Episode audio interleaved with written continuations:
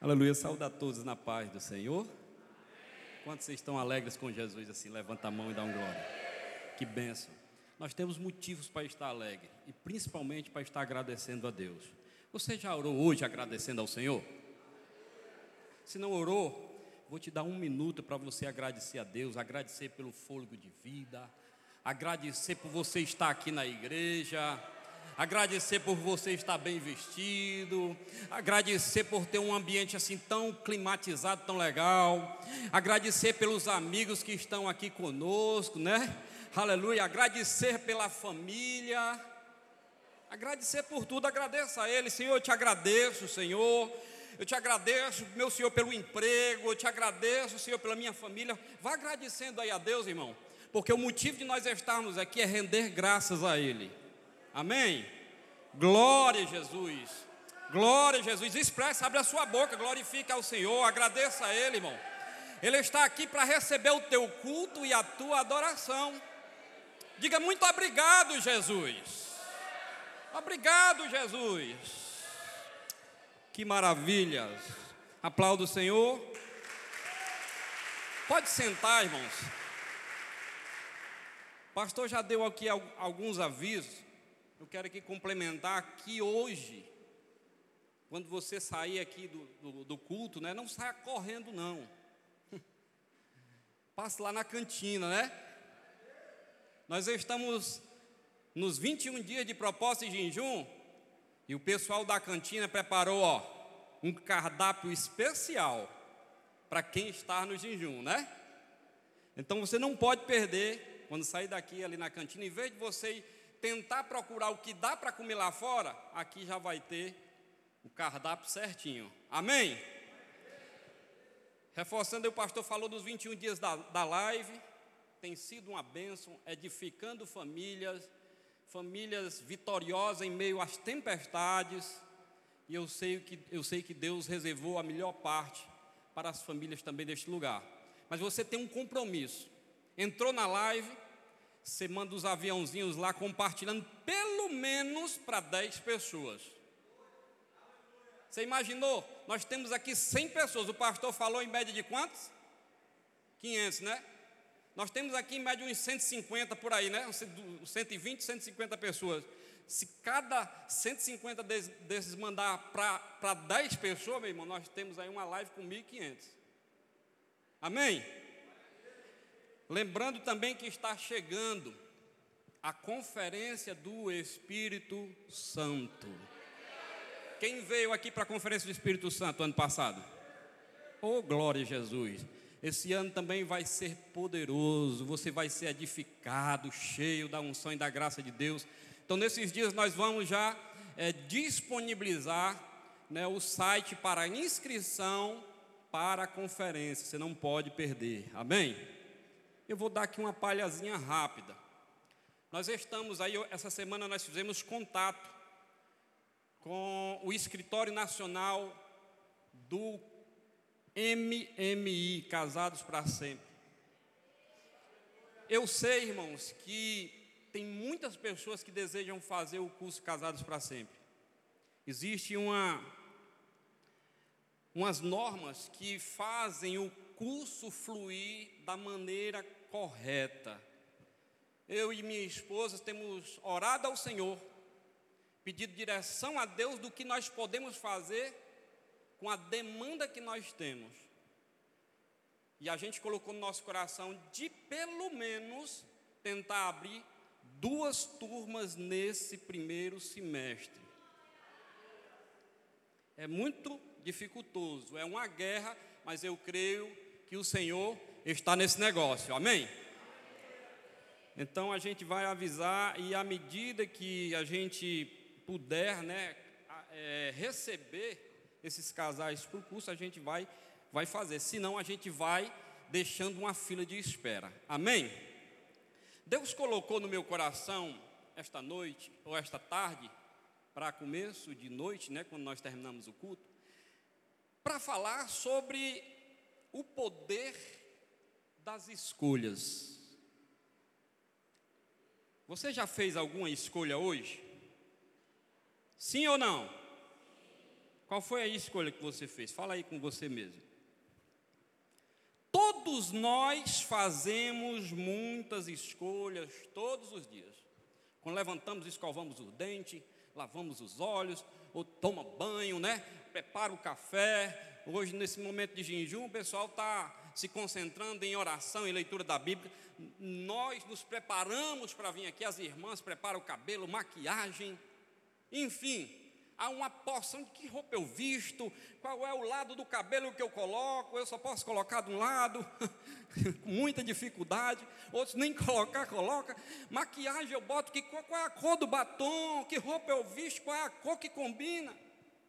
Então são diversas decisões, mas eu quero te dizer que essas são as mais simples.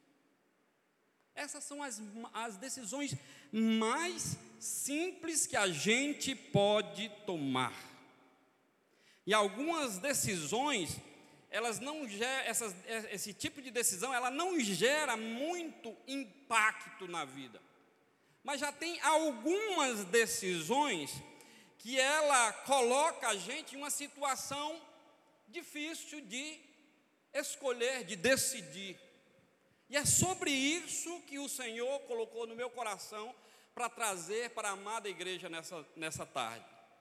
Eu não sei como você tem chegado, ou o que você tem orado na sua casa, ou até mesmo aqui na igreja, pedido ao Senhor, lá nos avisos da célula, da célula, quais são os pedidos de oração que você tem feito. Eu só sei de uma coisa: Deus está aqui para falar com a tua vida. Então, tem algumas decisões que elas precisam ser ponderadas, que elas precisam ser pensadas que elas precisam ser analisadas, que elas precisam é, ter um certo cuidado para que a gente não venha sacrificar o futuro. E aí o Senhor colocava no meu coração, aqui, dentro desse, desse texto, algumas coisas interessantes. Por exemplo, eu estava lendo, existe uma estrada no Canadá que ela é uma estrada muito conhecida. Porém, essa estrada, ela não tem um complemento, é uma estrada sem, sem volta, é um caminho que só dá para ir. E para voltar, não tem, não tem como você ir para outro canto. E no decorrer dessa estrada existem muitas placas sinalizando com a seguinte informação: tome cuidado para onde você vai. As plaquinhas dizendo: tome cuidado para onde é que você vai. Em vários lugares. Por quê? Porque se for para me fazer um retorno nessa estrada, eu tenho que percorrer cerca de 60 quilômetros. Você imagina, irmão, uma viagem meia a Fortaleza aí e voltar até o meio do caminho. Para me fazer um retorno. Tem muito irmão que gosta de fazer uns retornozinhos meio errado, né? Deus não está no negócio dos erros, não, irmão. Pode ser pequeno como for, vinha no, num trajeto pequeno, irmão, aqui é mais perto. Não, irmão, eu faço o arrudeio que for necessário para fazer o correto. Porque se aqui nesse pedacinho de contramão a gente trobica com a polícia, é uma multa, é uma infração. E eu, primeiramente, não tenho medo da infração, eu tenho medo é do mau exemplo. Amém? Então, quando nós tomarmos a decisão de um caminho, nós temos que tomar muito cuidado com as decisões que estamos tomando. Cuidado com o caminho, pelo caminho onde você vai. O conselho de Deus para mim e para você é que a gente cuide. Cuide em observar a estrada que nós estamos andando, a estrada que nós estamos percorrendo a estrada que nós estamos trilhando, porque as nossas escolhas, elas determinam o nosso destino. Diga, as nossas escolhas determinam o nosso destino. Você nunca vai poder dizer para ninguém que nunca ouviu essa frase. Porque no momento que nós decidimos algumas, algumas questões erradas, Muitas delas nós transferimos a responsabilidade que é nossa para uma pessoa que possa estar perto ou a primeira pessoa que eu possa encontrar. E quando nós não encontramos uma pessoa, a gente joga no cachorro, joga no gato, no papagaio e por aí vai. Só que Deus nos chama a entender, irmão, que nós somos responsáveis por nossas próprias decisões. Por isso, o Espírito Santo falou conosco, e eu creio que está a falar com você, que o poder da escolha é algo muito, muito e muito importante na vida do ser humano. Hoje nós vamos falar é, sobre esse poder que, que o Senhor nos deu para fazer essas escolhas.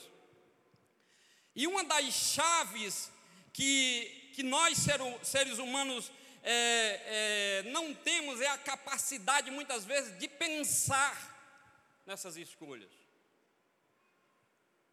Temos uma decisão a ser tomada, mas às, às vezes, por um impulso, por um desejo, por uma atração, nós tomamos decisões sem pensar. E o Senhor está falando conosco, o Espírito Santo, através da Sua palavra, está dizendo que a chave é você pensar. Não tome decisões sem pensar. Não tome decisões precipitadas. Tem pessoas que tomam decisões por sentimentos. Mas, a, mas é sobre a nossa capacidade de decidir que nós podemos é, trilhar o propósito, trilhar a vontade daquilo que Deus projetou para as nossas vidas. Não é falar que decidiu. Tem muita gente que diz assim, ó, eu decidi ser magro, mas não para de, hã? Não para de comer. Eu decreto que 2023 vai ser um ano diferente, Gabriel. Eu vou ficar magérrimo. Ninguém vai encontrar barriga em mim, só tanquinho, porque eu vou malhar esse ano. Mas pode malhar o quanto você quiser e pode falar o quanto você quiser. Se você não decidir tomar uma escolha, uma posição, não vai funcionar. Amém? Decisões, a chave das decisões. Por exemplo, o futuro do nosso país. Como é decidido o futuro do nosso país? Através do nosso voto. O nosso voto decide o futuro do, do nosso país. Como é que nós fazemos em relação às decisões do nosso casamento? O casamento bem sucedido ou falido? Como é que é decidido? É decidido pela nossa escolha. Nós escolhemos com quem vamos casar, nós escolhemos e definimos o destino e muitas dessas nossas escolhas elas estão, elas são importantes, elas, elas precisam ser é, é, é, presentes na nossa vida, bem firmes na nossa vida. Escolher, todos nós fazemos escolhas, mas nós precisamos escolher. Nós precisamos fazer a distinção entre isso ou aquilo, entre esse projeto ou esse outro, entre essa pessoa, enfim, nós precisamos ter escolha. Mas o que é escolha, pastor? Escolha é ter um objetivo na vida. Tem um certo cantor de pagode mudando que diz assim: deixe a vida me levar. Eu te digo, diante da palavra, não deixe a vida te levar. Porque se a vida te levar, ela vai te levar para usufruir os prazeres que a carne ela atrai para você viver. mas viva, decida, escolha as coisas que são eternas. Porque as coisas que são eternas, elas duram para todo sempre. As do mundo são efêmeras e passageiras. As escolhas que nós fazemos, ela, ela, ela é capaz de modificar o destino do nosso futuro. Saber escolher, saber planejar, é construir o seu futuro. Quando você faz uma escolha, você está construindo o seu futuro. Seja ele bom ou seja ele mal, ele mal, você está construindo o seu futuro. E as escolhas, meu querido, elas definem destinos. Infelizmente, muitas pessoas não querem escolher e nem querem construir o seu futuro. Como assim, pastor? Eu não entendi. Elas dizem assim, ó: Eu entreguei nas mãos de Deus. Está tudo nas mãos de Deus. Elas não querem decidir. Elas não querem, elas não querem é, construir o seu futuro. E elas dizem: Não, eu coloquei nas mãos de Deus. Aí Deus está dizendo assim: Eu vou fazer nada, quem decide é você. O que eu tinha de fazer eu já fiz. Está faltando uma decisão. E nós muitas vezes ficamos receosos. Eu falo por mim, irmãos. Eu não sei se já, se aconteceu isso com você. Já teve em períodos, eu, eu nunca, minha carteira profissional não tem vaga de tanto carimbo de empresa, né, de contratação. Mas já teve períodos que eu tive de semana sem trabalhar ou com currículos enviados e chegava em um momento só três, quatro empresas ofertando emprego. E eu dizia, agora? Eu vou para onde? O que é que eu vou fazer? Eu vou fazer o quê? Eu vou para Cagés? Eu vou para o BEC, antigo BEC? Eu vou para o Banco do Nordeste? Para onde é que eu vou? Eu não sabia o que escolher, irmão. Aí é a hora que nós precisamos ter um direcionamento de Deus para fazer as escolhas certas. Eu estou dando aqui um norte de um exemplo. Veja o que acontece, irmãos. Quando a pessoa diz isso, é porque ela tem preguiça de escolher. Na realidade, as pessoas nos dias atuais, elas, elas estão vivendo uma preguiça espiritual, porque tudo agora é eu decreto, eu decreto, eu decreto, eu decreto isso, decreto aquilo, e estão vivendo uma preguiça espiritual, aguardando que Deus faça alguma coisa, mas eu não preciso fazer nada. Você precisa ter uma decisão. Você precisa tomar uma decisão. Você precisa ser firme nas suas decisões. Nós precisamos fazer as escolhas.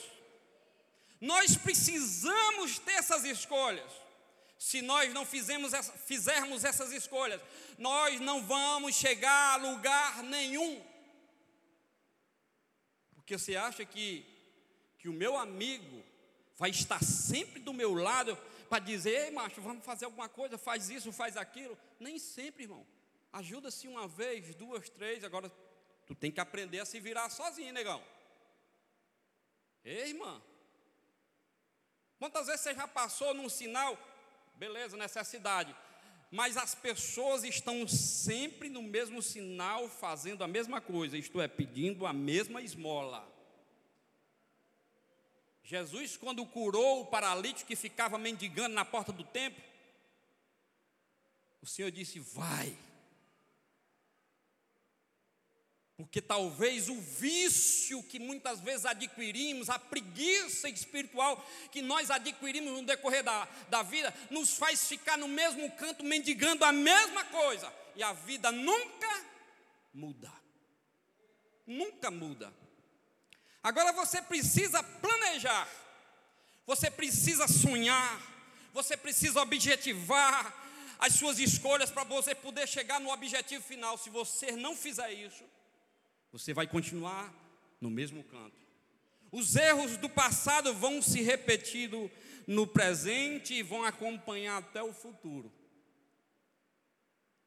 Você precisa decidir. Fale aí para uma pessoa que está do seu lado, ou duas, diga assim: você precisa decidir. Amém, irmãos? João Porsacre, ele diz uma frase dessa forma: Eu sou a minha decisão. Eu sou a minha decisão. Eu sou o que eu decido ser. Preciso ter uma posição, e essa frase, ela é muito verídica nas nossas vidas. Essa frase, ela tem um poder extremamente especial para nós. Para nós. Por quê? Porque enquanto nós estamos numa indecisão, nós não nos apresentamos com, como que somos. Na realidade, apresentamos uma fraqueza, uma debilidade.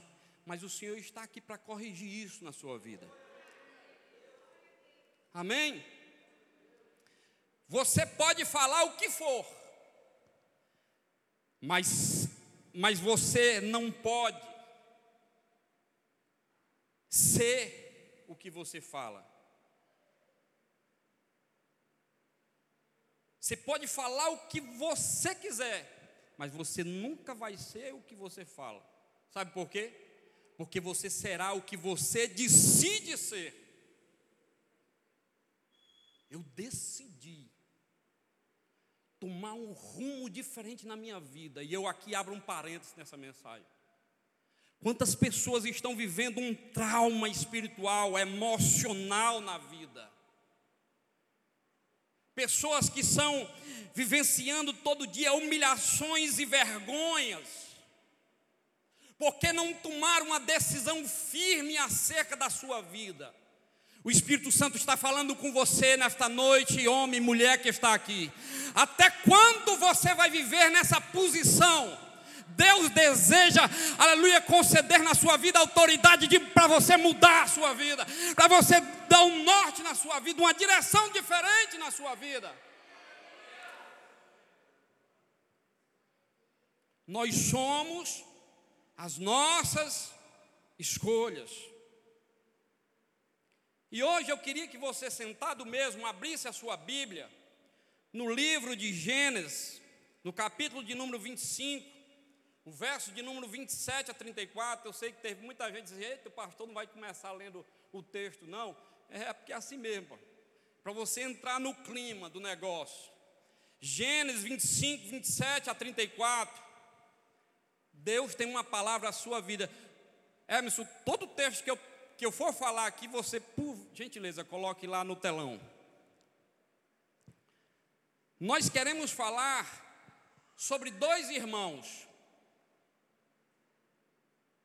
E falar sobre uma, uma mudança, é, uma escolha que provocou uma mudança no futuro de uma pessoa. Uma pequena escolha, uma simples escolha, mas que mudou completamente o futuro desse rapaz. Gênesis 25, 27 a 34. Amém? Diz assim um texto: E cresceram os meninos. Enquanto os meninos não crescem ou vão crescendo, eles vão aprendendo a decidir. Mas enquanto eles não crescem, quem decide é o pai e a mãe. Então a Bíblia diz assim: E cresceram os meninos. E Esaú foi varão perito na caça, varão do campo. Mas Jacó era varão simples, habitando em tendas. E amava Isaac a Esaú, porque a caça era de seu gosto. Mas Rebeca amava a Jacó.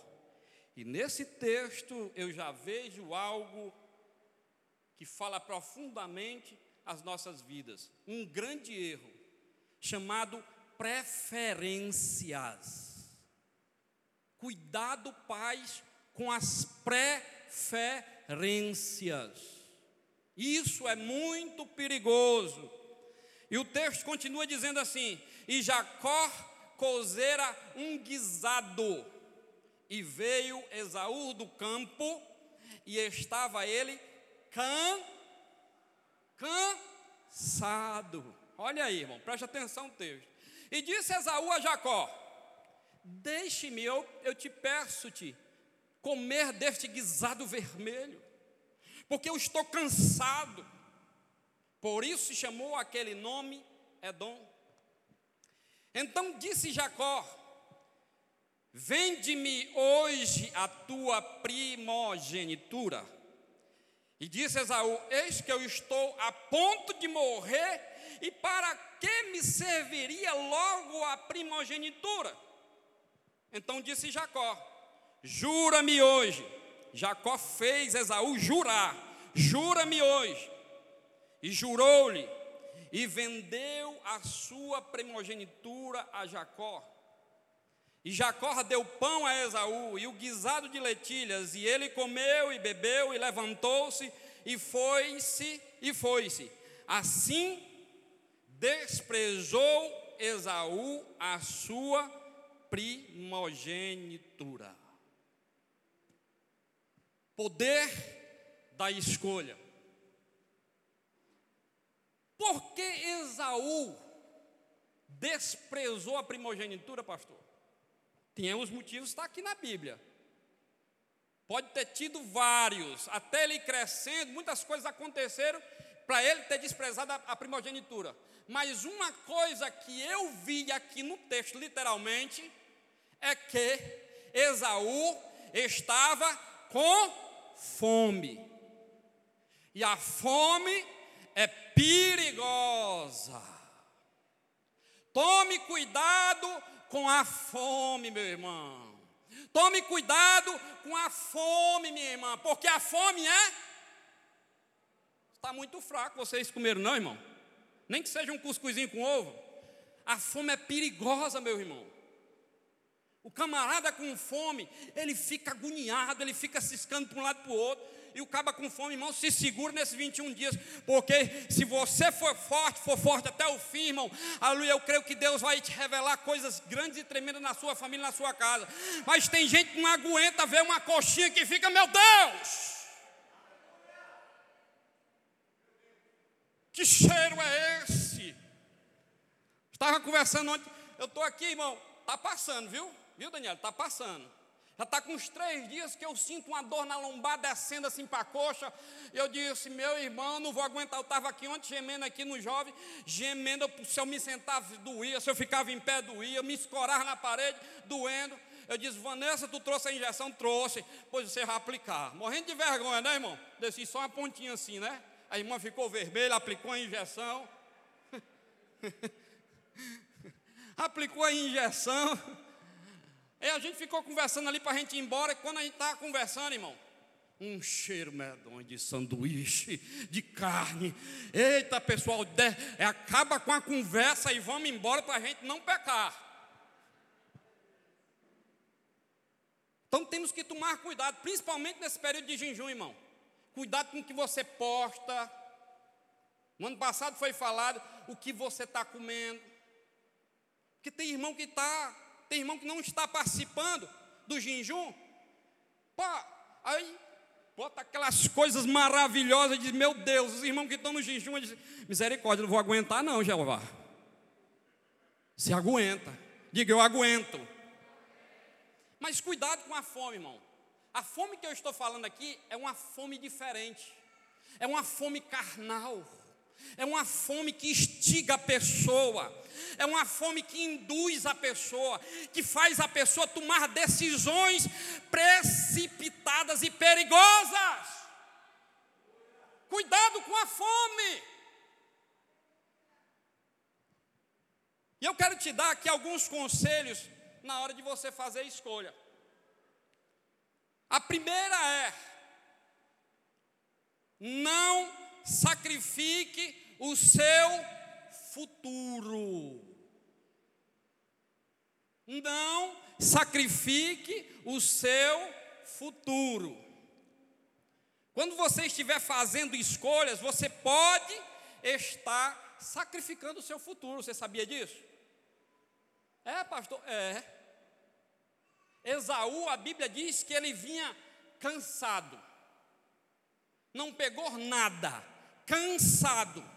Esaú, ele vinha com fome, e Jacó, o besta, estava lá, ó, no caldeirão, mexendo, um negócio que. Ah, os sentidos aguçados. Tem sentidos que eles precisam ser domados em nossa vida. Tem gente que não, não pode ver comida que quer comer. Tem gente que não pode ver mulher que, meu Deus, mesmo sendo casado, ele arregala o olhão assim, para meia cintura da irmã ou, do, do ou, ou da pessoa lá do mundo. Tem gente que vai para a academia, nem mais roupa íntima usa, é uma calça enfiada assim pelo meio, que você vê até a alma. Aí o irmão está lá malhando, ó. Eita Jeová, a carne é fraca, Jeová, mas o espírito é forte. Que espírito forte? É o espírito da prostituição que é forte, irmão, que não, tu não tira o olho dela. É a irmã que não pode ver o meio pau de coxa do lado de fora um, cal, um rapaz usando calção. Que batatão ele tem nas coxas, nas pernas, olha aí. Hum, que delícia. Delícia como? Deus está dizendo: cuidado com a fome. A fome é perigosa. A fome é perigosa, meu irmão. E você não precisa sacrificar o seu futuro. A Bíblia fala que tinha uma escolha diante de Esaú, como tem na minha e na sua vida. E como eu e você temos tomado essas decisões, essas escolhas. Quando você vai comprar uma casa ou um carro, escute isso em nome de Jesus. Quando você vai comprar um bem, uma casa ou um carro, Primeira coisa que a instituição ela chama você é para assinar um contrato. Qualquer besteirinha que você vai fazer hoje tem um contrato. Se você vai pedir uma internet para sua casa, os irmãos que trabalham aí com internet sabem.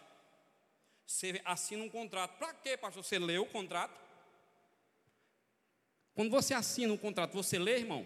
Sim ou não? Você vai dizer assim, eu não nem olhe, pastor, é tanta letrinha miudinha, é tanta coisinha, não tenho paciência nem de ler, pastor. É aí onde mora o perigo. Se você contrata a sua internet, se você desistir em menos de um ano, você vai pagar uma multa.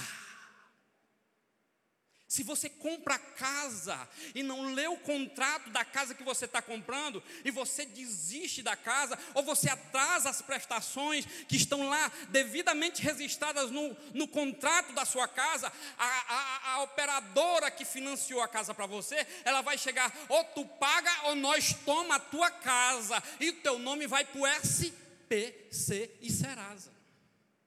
Se tu compra o carro e tu não consegue pagar as prestações que tu é, é, se, se acordou em contrato a pagar, se tu não pagar, vem lá o oficial de justiça, entrega lá o ofício. Se tu não pagar, nós vem rebocar e levar o teu carro. Nas suas escolhas, elas precisam ser analisadas, elas precisam ser lidas, elas precisam ser entendidas, para que as suas decisões ela, ela não venham trazer prejuízos à sua vida, elas não venham causar impacto negativo na sua vida. Ninguém toma decisão importante sem antes olhar para o que vai acontecer. E na vida da gente também é assim.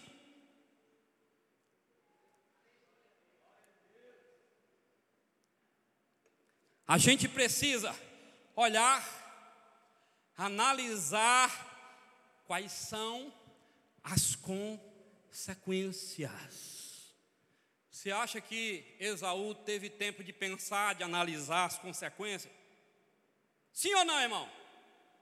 Muito baixo, vocês falaram muito baixo, eu não ouvi. Sim ou não? Muito bem. Ele não teve tempo, porque, porque ele estava tomado pela fome. Eu quero é saciar isso. Aquele instinto de você comprar alguma coisa, né? Eu estava esses dias atrás, nesse meu aniversário, já falando uns dois meses antes, olha, o meu presente eu quero ver, logo, logo se resolvendo aí vocês me dão.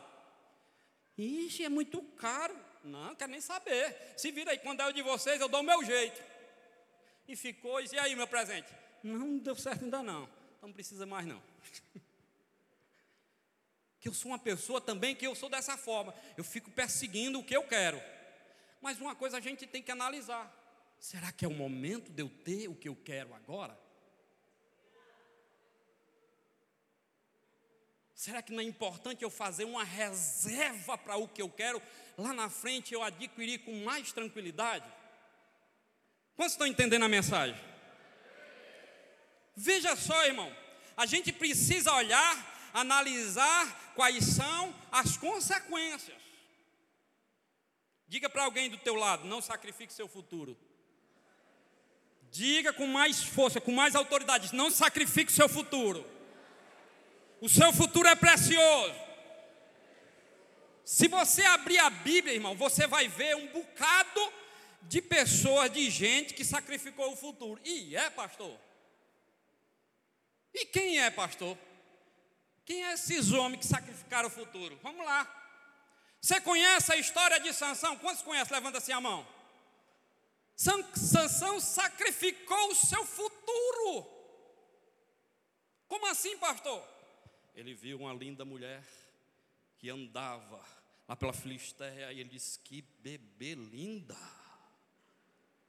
E Sansão era um cara marombado, fortão, cabeludão, que tinha presença. Os filisteus tremiam na frente dele. E ele não estava nem aí, ele era o bichão, Eduardo. Ele era o bichão. Ele chegava chegando. E aí? A mulher mais linda aí. A Dalila se apresentou.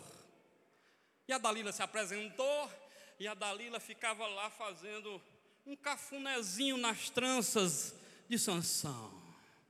O bichinho ficou tão acariciado, o bichinho ficou tão ali, tão embebedado, que ele não pensou duas vezes. Ai, papai, agora? Se distraiu com as carícias de uma mulher com a beleza de uma mulher, se entregou às suas forças, elas foram minadas. As suas forças, elas foram interrompidas. E é assim que acontece na vida de muito crente ele aceita Cristo, é uma benção, é marcha, é sapateado para cá, levanta a mão para colar, é vassourada para ali e para colar.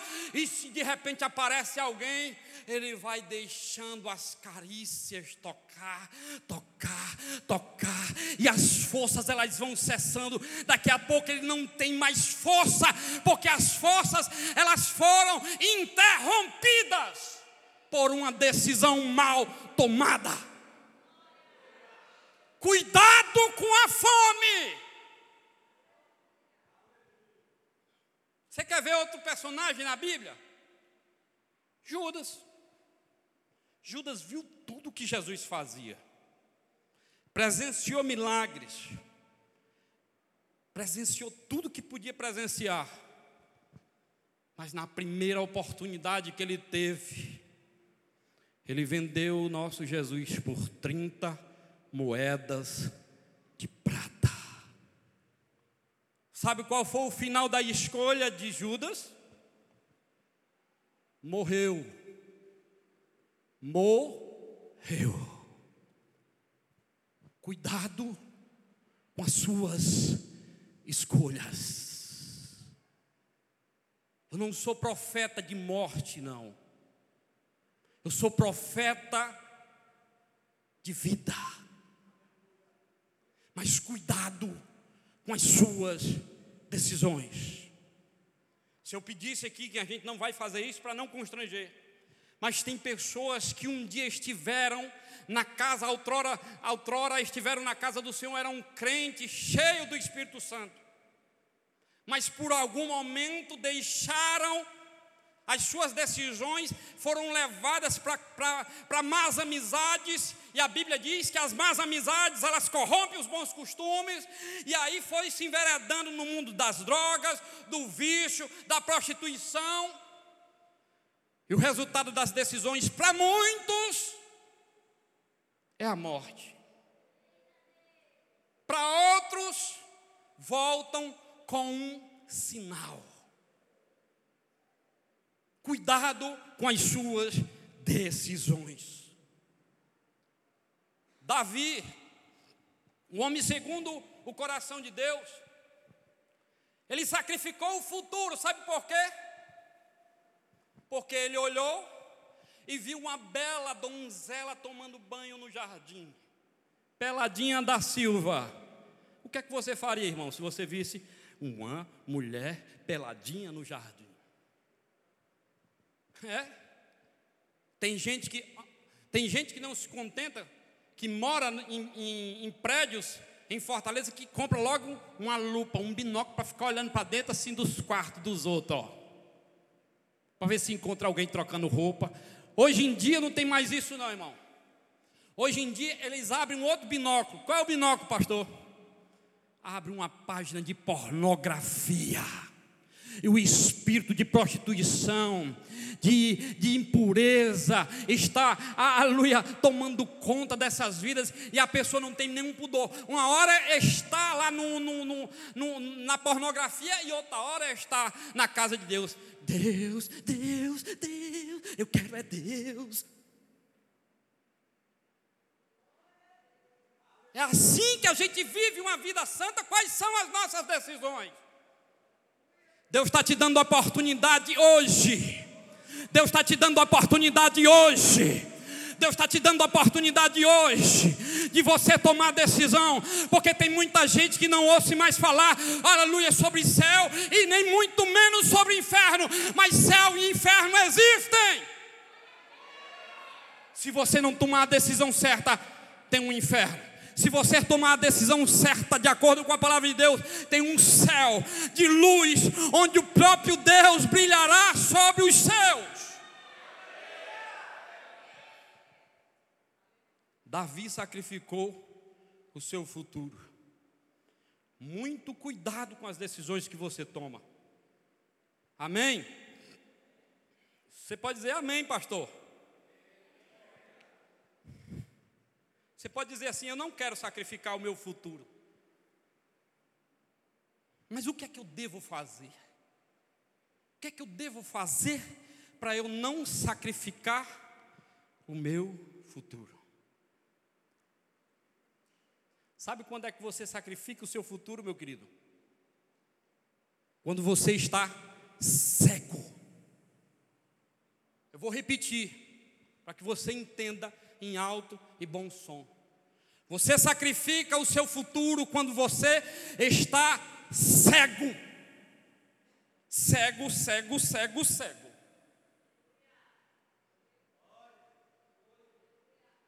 Não, não é isso não. Todo mundo dizendo que é. Não. Tá vendo? Não é esse jeito aí não, pastor. Porque tá cego tanta gente avisando. A palavra diz pelos muitos conselhos. Tem que ter conselheiros, e a palavra de Deus é a nossa melhor e maior conselheira. A pessoa sacrifica o futuro porque está cega. Uma pessoa cega, meu irmão, ela não sabe para onde vai. Ela acha que está indo para o lugar certo, não, é isso mesmo, é isso mesmo. Eu estou sentindo que, que vai ser bem diferente dessa vez. Está cego. Já analisou o que a Bíblia diz. Já analisou o que a palavra de Deus diz. Já procurou entender o que é que o Senhor diz na sua palavra? Porque o mundo muda, as suas concupiscências, o modismo atual ele muda. Seja mais claro, pastor. Vamos lá. Antigamente, casamento era uma instituição que era respeitada. Família era uma instituição que era respeitada. Hoje em dia, não. Para que tu vai casar? Tu vai casar para quê? Todo dia tu tem um pau de briga na tua casa. Todo dia essa mulher enche teu ouvido. Aí a mulher diz, todo dia chega para a amiguinha, conta um problema, a amiguinha diz assim: mulher, taca logo um pá de chifre nesse bicho que eu quero ver como é que ele vai ficar. Vê se ele se emenda. Mostra para ele quem é que manda. Faz isso, faz aquilo. Mas você já prestou atenção que a Bíblia está dizendo? Quando Deus realizou o primeiro casamento, porque Ele instituiu o primeiro casamento. O homem criou o homem, ele viu que o homem estava só, criou a mulher para ser a disjuntora, a companheira, auxiliadora. Ele diz assim: Ó, não é bom homem que você esteja só, você só faz muita besteira. Sozinho você é um bestão. É melhor você andar acompanhado de uma mulher idônea. A Bíblia diz chama de idônea. A louca destrói as coisas com as próprias mãos, mas a sábia, ela edifica a sua. Aleluia! Aí o cara não pode ficar sozinho porque fica enfiando os pés pelas mãos. Aí Deus diz: Espera aí, eu vou criar aqui a mulher. O homem Deus formou, a mulher Deus tirou da costela, abriu o homem, tirou a costela, fechou o homem. Enquanto o homem estava lá dormindo, que esse dormindo aqui para mim é uma morte. Deus estava lá, ó, montou a mulher, Uh, quando o homem acordou, que é isso, papai? Que obra-prima! Que coisa maravilhosa! Eita, Jeová, eu mereço. Aleluia. Aí Deus diz assim: Eu, lá em Malaquias diz: Eu, o Senhor, fui testemunha entre ti e a mulher da tua mocidade. Quando a gente entra por esse, seja aqui na igreja evangélica, seja lá no do padre, no do papa, seja onde for, para receber as bênçãos de casamento, quais são os votos? Vamos lá. Amar na riqueza ou na na alegria ou na em todo tempo até que a morte os. E aí, o, o que está na palavra de Deus, o, o, o, o, celebrante vai usar a palavra de Deus e diz assim: o que Deus uniu, o que Deus uniu, o que Deus uniu, o que Deus uniu. Divórcio não é de Deus, meu irmão. Divórcio é um instrumento que o diabo criou, aleluia, para trazer confusão, distúrbios na família. Mas eu creio no Espírito Santo de Deus, que todo espírito de confusão, todo embaraço que existe na mente do coração, o diabo vai ter que ceder, fugir, porque maior é o que está na igreja do que o que está no mundo. Projeto do diabo para instituir a família como falida. Aqui não, nós não aceitamos, porque a família que o Senhor instituiu é uma família que sem a lua tem que durar para sempre.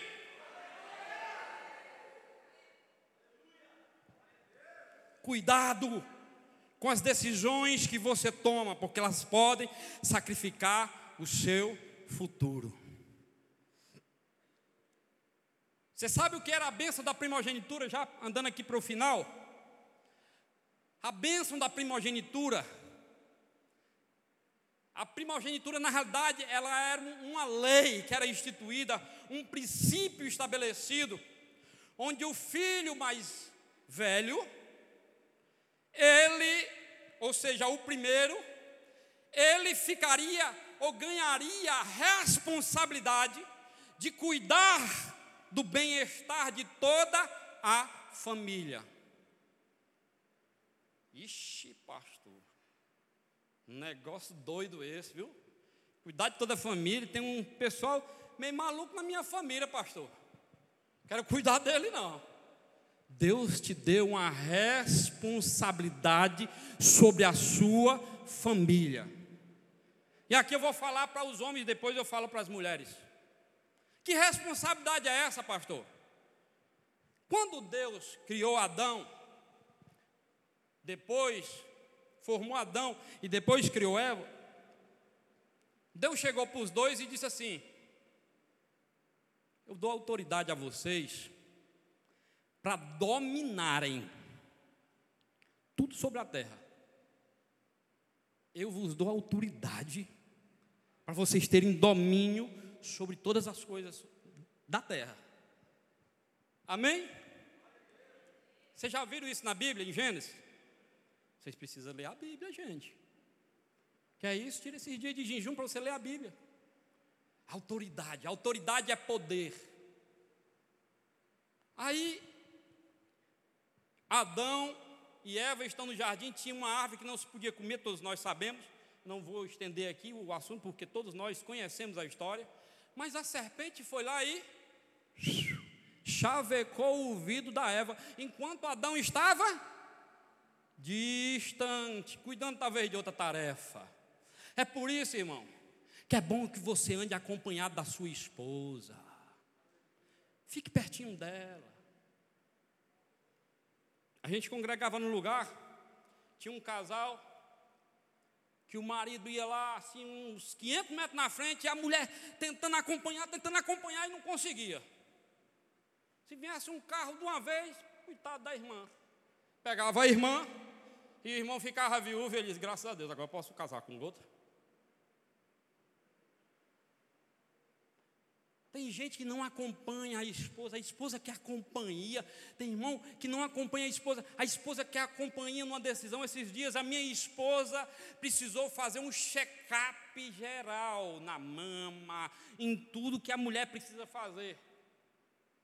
Eu entro lá dentro do consultório. Tem algum problema, doutor? Não, tem problema não, porque ela se sente bem acompanhada do esposo. Tem marido que não acompanha a esposa. A Daniela estava falando ontem na live.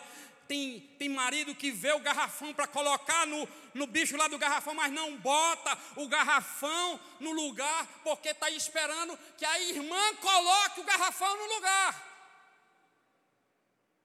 Misericórdia, meu irmão. Seja homem. Tome a sua responsabilidade. Aí tem irmã que é do mesmo jeito, irmã. Espera tudo do marido. Espera que o marido esteja lá toda hora fazendo um cafunézinho, um carezinho de um, um, um, alguma coisa para ela e as contas chegando, tem que trabalhar, meu amor. Não só mais um pouquinho, bebezinho. Tá tão gostosinho. E as contas encostando e as contas encostando, meu irmão. Tem esposa que não tem o bom senso de honrar o marido diante das pessoas. Ela falou, meu esposo ontem, ela falou, meu esposo ontem gosta que eu, que eu honre ele na frente do, dos outros. Claro que sim, eu converso isso com ela. Eu tenho que conversar com ela isso em casa, sabe para quê? Para quando eu estiver na frente do povo, ela não ficar fazendo bobagem, bobeira, como diz a minha sobrinha. Tia, tu está fazendo bobeira passando vergonha, vexame. Tem que sair instruído de casa. Mesmo que o caba seja feio, irmão, venta torta, dente meio amarelo ou preto lá do feijão que ficou. Meu marido é lindo, fofo, porque ele está com uma pochetezinha, é maravilhoso. É um homem de Deus, é um homem cheio do Espírito Santo. Amém? Olha aqui o que acontece. Os valores importantes sendo perdidos. O que Esaú tinha, a primogenitura, era importante ou não era? Sim ou não? Era grandioso, irmão. Era majestoso. Ele ia ficar com todos os, os valores. Ele ia ficar com toda a riqueza. Mas ele ficou cego. Porque a cegueira, ela prejudica o nosso futuro. Ela sacrifica o nosso futuro. Mas é assim. Quando a gente está desanimado, 30 anos de casado, não muda nada nesse relacionamento. Essa mulher não muda a maquiagem. Essa mulher só se veste para as amigas. Aí a irmã diga assim: esse homem só quer saber de ter uma vida de solteiro não para mais em casa, direto com os amigos, e quem diz? As amigas. Quando eu vou falar com ele, não tenho atenção nenhuma, não temos momento de comunicação, de diálogo dentro de casa, porque acostumou, e aí esse mau costume vai trazendo uma cegueira, e a cegueira vai fazendo a gente ficar distante dos valores. Esaú não é o nosso querido Esaú aqui, não, né? Eu estou falando aqui o nome de Esaú. Nós temos aqui o Esaú, muito querido. Mas o Esaú aqui, ele era um vacilão, irmão. Esaú, vacilão. Vacilão, cara. Ele estava cansado. Você cansado, desanimado, irmão. Eu tenho um negócio aí que tu, tu chega desanimado. É mesmo, é mais. O que é que eu faço? Eu estou tão desanimado esses dias. Aí o cara, mas tem um negócio ali. E o cara toma, fica bem animadinho. Animado, que é uma beleza. E o que é, irmão? Tu toma aí um, uma pílulazinha daquela assim, assim, assado, que tu vai ver, tu fica. Rapaz, cansado, ele troca tudo. Desanimado com a vida que está levando, troca por outra coisa. Irmão, quando as coisas não estão fluindo bem, tem um versículo na Bíblia, eu não me recordo ao certo como diz, mas diz assim: que todo amargo é doce. Não tem atenção dentro de casa. Não tem respeito dentro de casa. Aí chega lá fora, tem um cara que diz: Oi, amiga, que eu trouxe para tu uma rosa. Vamos almoçar comigo hoje? A gente bate um papo, troca umas ideias. Foi legal o almoço? Foi. Vamos ao cinema. Cinema é legal. Nós assiste um filme, vai passar um filme inédito. Quem sabe depois desse filme, nós não vamos contracenar. E na outra oportunidade, tem uma casa de prostituição, de adultério. Porque a Bíblia diz que um abismo chama outro abismo. E foram as tuas decisões que fizeram você andar de abismo em abismo. Você foi gostando, eu estava tão desanimado, precisava disso para. No final, morte. Destruição da família, filhos e filhas com traumas emocionais, que não têm referência nem de pai nem de mãe, que são criados por quem, por quem não deveriam ser criados, muitas vezes por família, e quando a família não quer, são levados para instituições, onde até lá começa uma vida difícil, até mesmo entrar na marginalidade, na prostituição.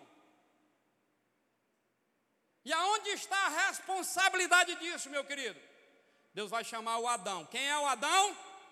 Maridos. Deus não vai chamar mulher agora, não, irmão. Ixi, pastor, está pegando pesado. Deus, pela Bíblia, Deus vai chamar o homem. Adão, onde é que você está? E o Adão lá bem colhidinho, nas folhagens de figueira. Adão, cadê você? Ele viu que não podia se esconder. Eu te digo, não há quem possa se esconder desse Deus. Ele está vendo tudo, viu? Deus está vendo tudo. Você fica se escondendo, mas Deus está te vendo. Onde é que você está, Adão? Senhor, eu estou aqui, a mulher que tu me deu, eu estava nu, me envergonhei. A mulher que tu me. Quem foi que disse que tu estava nu? Não, eu vi que eu estava nu. Ele estava nu e não se envergonhava, diz a Bíblia. Aí quem foi que disse que estava nu? Senhor, a mulher, que foi que aconteceu, Adão? A mulher, Senhor. A mulher, essa mulher que tu me deu, ô bicha véia. Sabe qual o grande problema, irmão?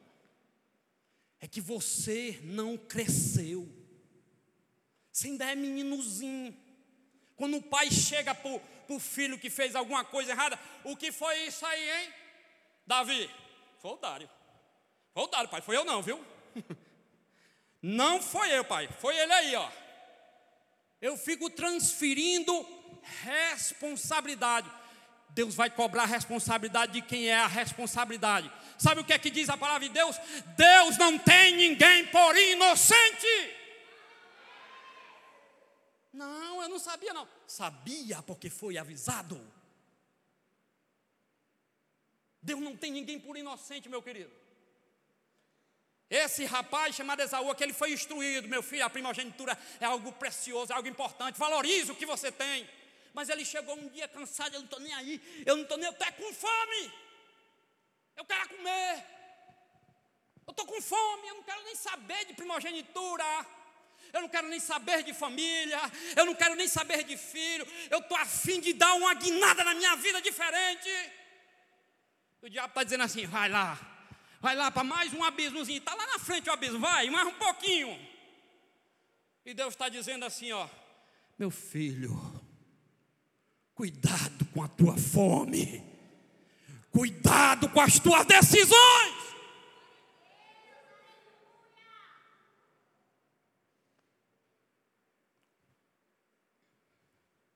Fala comigo, Jesus. Fala comigo. São valores que são perdidos, porque eu mesmo deixei. Porque eu mesmo deixei. Deus não quer isso para a sua vida. Esaú sacrificou o seu futuro, porque ele estava cego para os valores. Esaú sacrificou tudo que tinha, porque os seus olhos estavam fechados. Aleluia, estavam abertos para um prato de comida, mas estavam, estavam fechados para algo que era muito mais grandioso.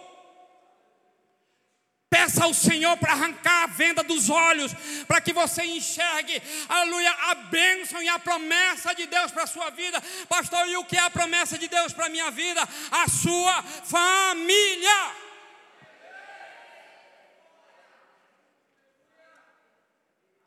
Não sacrifique o que é eterno pelo que é passageiro. Abra sua Bíblia no livro de Josué, capítulo 9, rapidinho e a gente encerra com esse texto. Eu quero falar aqui sobre aliança. A decisão que você tomou com aliança. Depois você vai dizer que é, é, é, é, Não, isso é coisa do pastor Davi. Não pode. É? Leia aí a Bíblia. Eu vou contextualizar Josué 9, 15 a 20, né? O Emerson vai botar ali, mas eu vou contextualizar o que está acontecendo aqui, irmãos.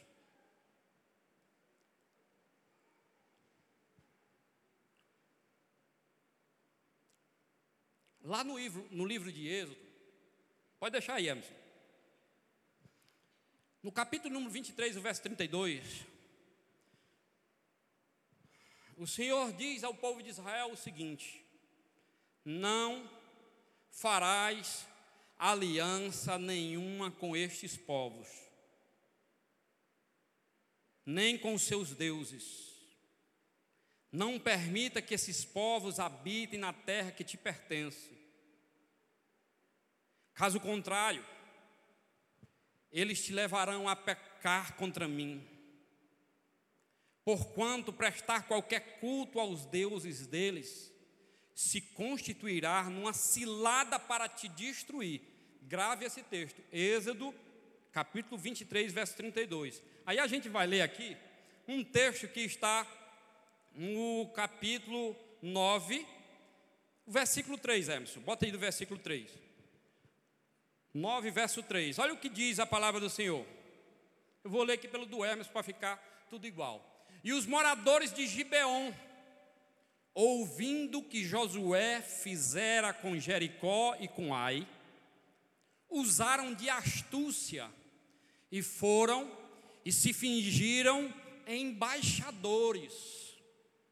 E levando saco velhos sobre seus jumentos e odres de vinho, velhos e rotos e remendados, e, no, e nos seus pés sapatos velhos e remendados e roupas velhas sobre si, e todo o pão trazia para o caminho, para o caminho era seco e bolorento. E vieram a Josué, ao arraial, a Gigal, e disseram a ele e aos homens de Israel: Viemos de uma terra distante, fazei, pois, agora acordo conosco. E os homens de Israel responderam aos heveus: Porventura habiteis no meio de nós, como, pois, faremos acordo convosco? Então disseram a Josué: Nós somos teus servos. Disse-lhes disse Josué: Quem sois vós e de onde vindes? E responderam: Teus servos vieram de uma terra muito distante por causa do nome do Senhor teu Deus. Porquanto ouvimos a sua fama e tudo quanto fez no Egito, e tudo quanto fez aos reis dos amorreus que estavam além do Jordão, a Sion, rei de Esbom, e a Og, e a Bazã, e a, aos que estavam em Astarote. Por isso, nossos anciões e todos os moradores da nossa terra nos falaram, dizendo: Tomai em vossas mãos provisão para o caminho e ide-lhes ao encontro e dizei-lhes: Nós somos vossos servos, fazei, pois, agora acordo conosco. Até aqui, irmãos. Sabe o que está acontecendo? Um povo chamado é, os gibeonitas, de Gibeá. Eles tomam entendimento que o povo de Israel era um povo. Não entendi, irmão. Essa voz aí, eu quero ver voz de forte. Era um povo. Esse rapaz. Tanto que a Bíblia chama eles de astucioso. A gente precisa fazer alguma coisa. O que, é que nós vamos fazer? Nós vamos ser destruídos, porque ele já destruiu todo mundo. O que, é que nós vamos fazer? Vamos se vestir de maltrapilho e viajantes. Vamos tentar enganar eles, é o jeito. Eles têm uma lei lá que eles hospedam, né? Os de fora tem que ser hospitaleiro. Então, vamos chegar e vamos tentar entrar num acordo. Até onde eu quero chegar com isso? Eles vão até, o, até Josué, a todo o povo, e disseram tudo isso que a gente, a gente leu aqui. Sabe o que acontece, irmão? Versículo de número 15. E Josué fez paz com eles. E fez um concerto com eles. E lhes daria a vida, e os príncipes da congregação lhes prestaram um juramento. 16. E sucedeu que ao fim de três dias, depois de fazer o concerto com eles, ouviram que eram seus vizinhos e que moravam no meio deles. Sabe o que aconteceu? Depois de três dias, o povo de Israel descobriu que foram enganados. Se você fosse enganado, qual seria a sua atitude? Ah, não vai ficar desse jeito, não. Vai pagar, vai pagar, vai pagar, infeliz. Se você se sentir enganado, qual seria a sua reação? Deus é um Deus de aliança. Aliança não pode ser quebrada. De quem foi a decisão? Josué e o povo. Então se vira com as tuas decisões, Josué, e o povo também. Mas a gente pode mandar eles embora? Pode não, porque você fez uma aliança, e uma aliança quebrada não pode ser quebrada diante de mim. Deus nunca quebrou a aliança comigo e contigo. Aí diz: Não, eu tenho uma aliança com Deus. Mentira! Como é que você diz que é mentira, pastor? Se eu não honro a aliança com os homens aqui presentes, muito menos uma aliança que eu não vi com Deus. Hipócrita, fica dizendo que tem aliança sem ter. Ou tu trilha as tuas decisões no caminho, aleluia, onde Deus quer te entregar a bênção, ou o final vai ser triste. Mas Deus hoje te oferece, aleluia, um socorro que é bem presente na hora da angústia e da aflição. As tuas decisões estão baldeadas, a tua mente está baldeada, mas Deus quer ter o controle das tuas emoções, da tua mente, do teu relacionamento, da tua família, em nome de Jesus. Tu só precisa tomar a decisão certa. Amém? Quero convidar o pastor César aqui à frente, em nome de Jesus.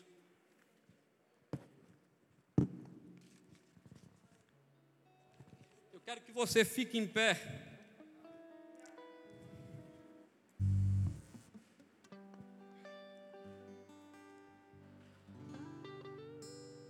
Eu sei que para muita gente é difícil ouvir isso. Para alguns talvez não faça diferença nenhuma. Mas Deus está te dizendo nesta noite que ama a todos, sem diferença nenhuma. E o desejo de Deus é de restaurar famílias. Porque famílias fortes é igreja forte. Ainda tem mais, irmão. Às vezes, nas nossas questões, a gente procura conselhos com muita gente, mas esquecemos o conselho da palavra. E eu vou aqui mais longe ainda e mais profundo ainda.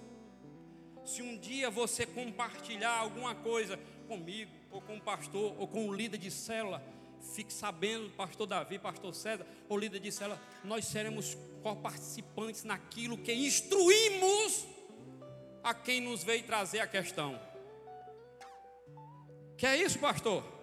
A cobrança ela vai tendo um efeito, irmão. Como assim? Se eu não instruo corretamente, por que, é que você fez isso, Davi? Por que, é que você fez isso, irmão A, irmão B? E você muito mais. Por que, que você não tomou com, consolo na minha palavra? É raiz em não conhecer as escrituras, que é poder de Deus e salvação para aquele que crê. Você erra porque você não conhece as escrituras. Mas Deus quer trazer vida em abundância e quer trazer conserto na vida também. Se nesta noite existe alguém que deseja receber Cristo, reconciliar com